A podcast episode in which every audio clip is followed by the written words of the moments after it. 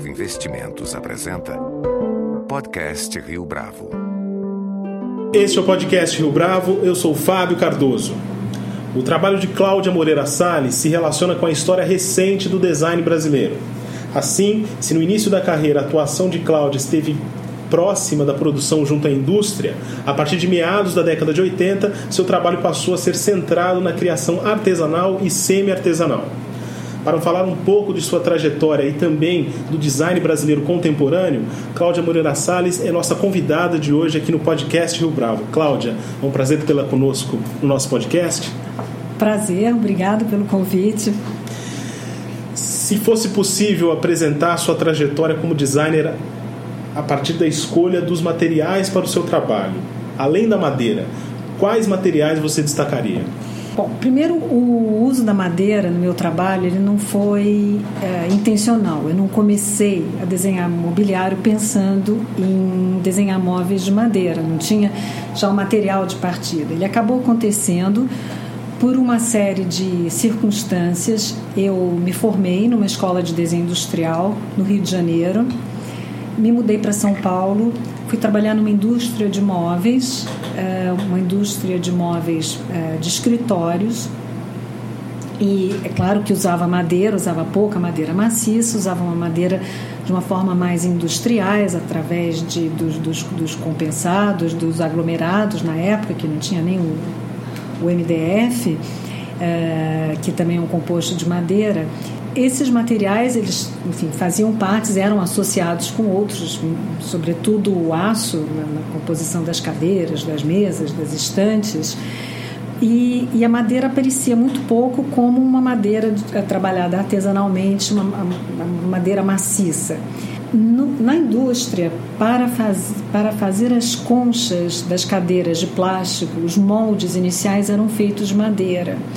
Então tinha um departamento, um, localzinho onde tinha um marceneiro que fazia de forma absolutamente artesanal, esculpindo, praticamente era um trabalho de escultura, aquele molde onde seria feita a concha de plástico. Aquilo me fascinava, porque aquele molde em si era um objeto incrível, muito mais bonito do que, o do que o que resultava daquilo, da concha de plástico. Não tem nada contra plástico, acho que os plásticos hoje estão mudaram muito, você tem vários recursos de, de, de texturas e acabamentos e cores, mas na época, isso eu estou falando do começo dos anos 80, isso não era o caso. Quando eu saí da indústria e eu comecei aquele trabalho artesanal sempre tinha atraído minha curiosidade.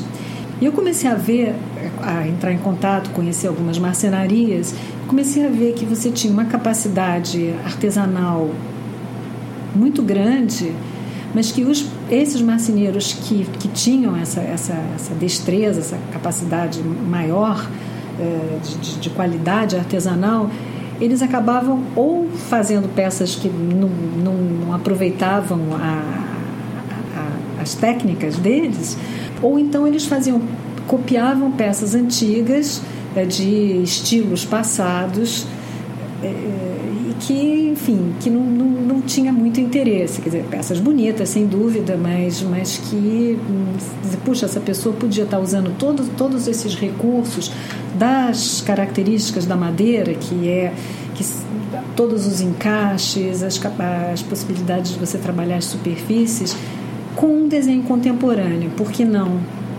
Usar todas essas técnicas e valorizá-las a partir de um desenho correspondente com a época que, que nós estamos vivendo.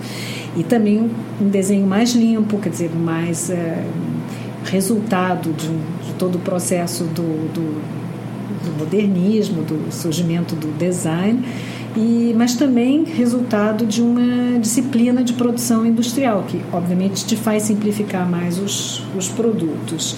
Então, por isso que eu acabei é, desenvolvendo mais essa esse uso da madeira e usando mais a madeira nos meus projetos por essa facilidade do, do material, mas enfim, não foi a intenção inicial esse uso. Mais tarde eu acabei associando, uh, porque sempre você. Muitas vezes acontece que para você valorizar um, um material, você tem que colocar outro e fazer um, uma espécie de combinação. Uma combinação, um, contraponto. Então você tem. Eu gosto muito de trabalhar com materiais aqui você tem superfícies muito lisas e muito neutras. Eu consigo isso às vezes com algumas pedras, com concreto. Eu, eu costuma trabalhar, recentemente eu tenho trabalhado com concreto, concreto bastante artesanal e um concreto que é um concreto de alta performance, que é material importado, que tem uma superfície absolutamente lisa, com cores bastante neutras.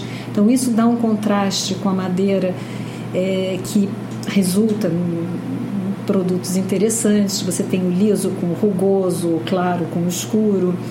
É, eu acabo usando metal também, muitas vezes em estruturas, não que seja necessário, mas às vezes é, uma, é, um, é, uma, é um ponto de partida é, formal mesmo, estético, estou procurando um outro material. É, então, os outros materiais, materiais eles acabam acontecendo muito por razões estruturais e também por escolha estética. Agora, e nessa transição da produção industrial para a mão de obra artesanal e semi-artesanal, quais são as principais diferenças da atuação nessas duas áreas? Eu acho que a principal diferença é que você pode, mesmo que você tenha um pensamento, se eu estou desenhando algo que é para um cliente específico, eu posso desenhar algo que na sua construção, na sua forma e na sua construção, ele pode ser produzido em série. Quer dizer, ele tem uma racionalidade, tem um tipo de aproveitamento de material, de construção, que ele pode ser é, desenvolvido em série. Quando você está trabalhando da, uma, na, na, com a mão de obra artesanal, você tem é, um pouquinho mais de liberdade, até de fazer, vamos dizer, detalhes ou alguns acabamentos que seriam mais difíceis você conseguindo uma produção em série, onde você tem, também tem que pensar mais em questões de custo. É, eu gosto muito do trabalho, é, de, do contato com o artesão. Então, acho que tem essa diferença. É muito bom trabalhar com, com artesão, porque o artesão que gosta realmente do que faz, que faz direito e gosta, e quer aprender, e quer melhorar, ele, ele tem sempre ele, ele se entusiasma com, com desafios novos. ele é uma coisa que tira, você imagina, em qualquer trabalho de qualquer pessoa, qualquer coisa que te tire da monotonia, da rotina, é, é estimulante. Então, acho que o artesão, o bom artesão, a gente sente isso e é uma troca. Acho que você troca conhecimento. Agora, pensando nesse momento em que existe uma extensa discussão acerca da sustentabilidade, ainda faz sentido o uso da madeira no contexto do design? Quer dizer, não há uma, uma contra-argumentação muito forte em relação a isso? Olha, eu acho que é o contrário. Eu acho que madeira, se você for pensar desses outros materiais, é um material que você é o mais reciclável possível.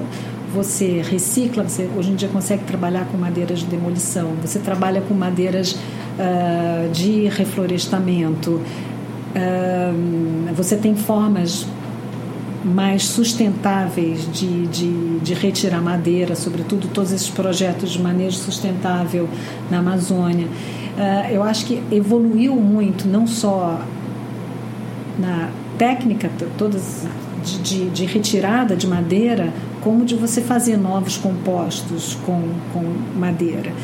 E se você for pensar os outros materiais, você não, uma pedra você não, refaz uma pedreira, Uh, o aço tem várias implicações, e o alumínio, sobretudo, várias implicações em relação ao uso de água, a, a queima de energia. Então, a madeira, eu acho que ela ainda é um material que você consegue, se acaba tudo, se você replanta, vai demorar, mas ela vai crescer.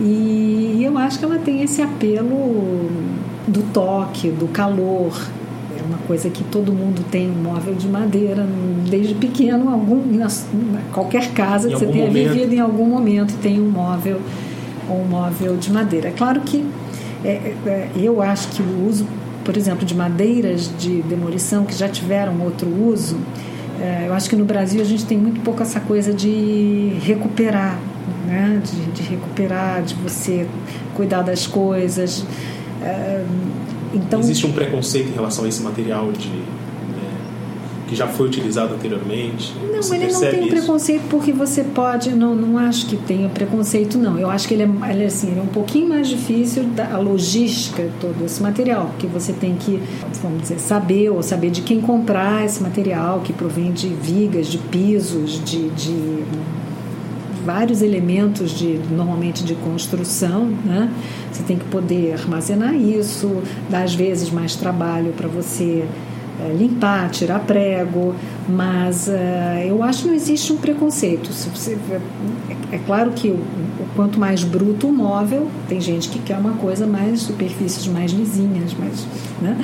Mas aí você inclusive consegue com essas madeiras, é, é mais trabalhoso, né? Você tem um mobiliário mais que é um mobiliário mais caro, mais feito em pequenas séries, aonde esse material de, de, de demolição pode entrar, não que ele entre em tudo, mas ele pode entrar, ou então uma produção mais industrial que aí vai usar outro tipo de, de madeira, madeira de reflorestamento, né?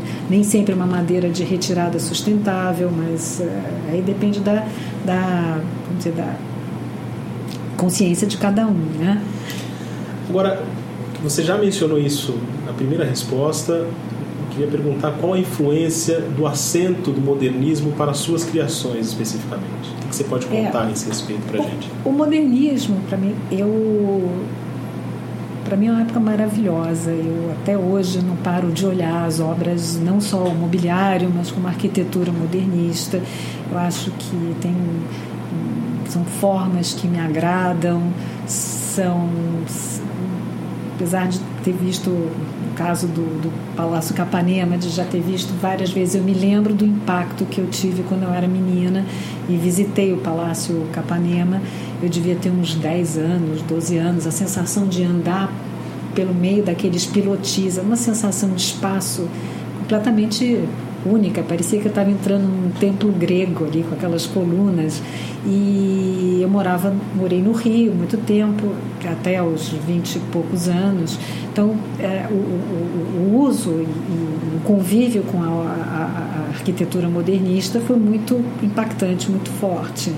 Eu acho que isso tem muito a ver com o meu trabalho e Junto com isso, acho que entra também a questão da formação como designer industrial, uh, que, como eu te falei, ele, ele, ele, você tem uma redução de formas, uh, essa palavra, esse minimalismo que hoje está na moda como estilo, mas é um, um conceito né, do, do, do, mínimo. Acho que isso tem a ver com o modernismo. É um trabalho, é um trabalho de formas, é um trabalho de espaços e é um trabalho de você realmente reduzir a linguagem. E como é que acontece o processo criativo para você? Existe um método? Você se programa para desenvolver os projetos novos ou é um processo contínuo? É, é para mim a questão da criação ela, ela sempre começa com uma aproximação muito racional. É, vou dar um exemplo, eu me pediram para fazer uma linha de objetos ou móveis ou o que fosse, quer dizer, no caso me pediram um mobiliário para uma galeria de arte no Rio de Janeiro, a Galeria Luciana Caravello, precisava fazer um, um, uma exposição, porque eles abrem espaços, um, raro que acontece, mas essa galeria abre espaço para design. Eu fui visitar o espaço e o espaço era um espaço reduzido para expor o mobiliário. Então, logo eu pensei, bom, eu não vou fazer mobiliário, vou fazer objetos. E dos objetos eu derivei para luminárias. Ah, uma vez assim, escolhidas as luminárias, eu pensei o que, que eu vou poder fazer, que materiais que eu vou poder usar para que justifique ser uma edição limitada.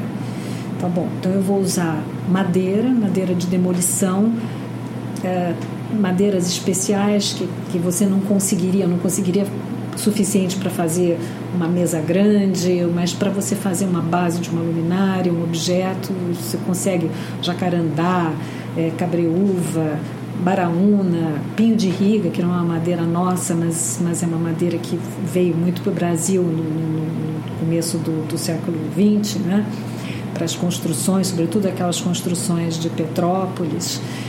É, então, definir esse material. Que outro material que eu poderia usar, associar, que não fosse só madeira e que pudesse dar uma característica quase de, de joia, porque talvez um material assim difícil de trabalhar, mais raro. E eu tinha visto umas joias feitas de nióbio, que é um material que normalmente é usado em associação com aço, nas umas ligas para dar maior resistência ao aço. Só que algumas joalheiras descobriram, falando joalheiras porque as que eu conheço são mulheres, é, descobriram que você esse material tem uma peculiaridade que você dando um banho, fazendo um processo de anodização, você consegue cores incríveis sem colocar nenhum pigmento. As cores vão, o material vai mudando de cor é, de acordo com a intensidade da carga elétrica que você dá. Então isso já era um apelo, porque senão não justifica uma coisa ter edição limitada, ser exposta numa galeria de arte. Então, a partir dessa base racional de que materiais eu vou usar, isso já estava organizado na minha cabeça, aí eu sentei para desenhar. E aí o processo é um processo completamente livre. É claro que você vai guiando sendo guiada né, pelo seu, pela, pela sua mão, é guiada pela, pela, pela sua cabeça, que, que tem formas, que, e as formas vão é, acontecendo. E, ora é um, um, um, impulso racional e outra hora é um impulso totalmente que você, a forma aparece. Né? Agora, o público fora do Brasil que se interessa por design, ele tem apreço por esse tipo de criação lastreado do modernismo, lastreado pelo modernismo? Eu acho que sim, eu acho que o modernismo brasileiro, acho que já uns, tem uns 10 anos no, no mobiliário, ele foi descoberto por alguns é, galeristas, sobretudo de Nova York, começaram a levar as peças do Joaquim Tenreiro, do Sérgio Rodrigues, uh, do Jorge Zalzupin, que ainda que ainda está vivo, que, e começaram a levar uh, esse mobiliário para fora e sendo vendidos como peças de antiguidade, com valores de peças de antiguidade. Eu acho que isso deu. Agora, não é que. Uh, isso aconteceu porque alguém, alguém resolveu levar e, e vamos dizer, trabalhar a, a, imagem desses móveis. Não, é porque são muito bons. E então, eu acho que isso, junto com design nórdico, né? porque né, foi um período onde o, o design brasileiro, né, dessa época do modernismo, tinha uma influência grande do design nórdico, mas com, com um traço muito pessoal desses, desses designers, sobretudo esses três que são os principais dessa época, ao meu ver, são os principais. E isso começou a trazer uns, as madeiras muito especiais, muita coisa em jacarandá, é, isso começou a atrair muito os decoradores, os arquitetos é, de fora. E dentro do Brasil, é, o público se tornou mais interessado por, por essa estética, por essa produção relacionada a essa estética, graças a essa renovação que veio de fora do país? Eu acho que certamente. Eu acho que essa renovação que veio de fora, eu me lembro que que nos anos 70 já não era mais moda. Teve uma época nos anos 50, 60, comecinho de 70, que você via os móveis modernistas do Sérgio Rodrigues, do, do Tenreiro nas casas, e de repente você começou a aparecer aquela estética mais italiana, italiana o italiano também teve essa época do, do modernismo, mas enfim, o, o, italiano mais contemporâneo, a indústria italiana num boom, produzindo grandes designers, desenhando para eles. É, mas sumiu. Nessa época você não, não via muita procura. E, de repente, isso voltou com alguns arquitetos eh, de São Paulo e do Rio, que, é, que você sabe que são apreciadores, que têm um trabalho muito influenciado pelo, pelo modernismo, é, começaram a trazer esses móveis e aí isso começou a, dar exemplo. Você, as revistas começaram a mostrar e isso passou a ser visto como uma coisa desejável. E eu acho que em várias pessoas isso traz uma ressonância boa. Né? Agora, uma última pergunta, Cláudia. Quais são os principais desafios e também oportunidades para o design brasileiro hoje? Eu. O design, o design brasileiro hoje é, ele tem alguns esforços bem sucedidos, mas muito pontuais, de produção industrial.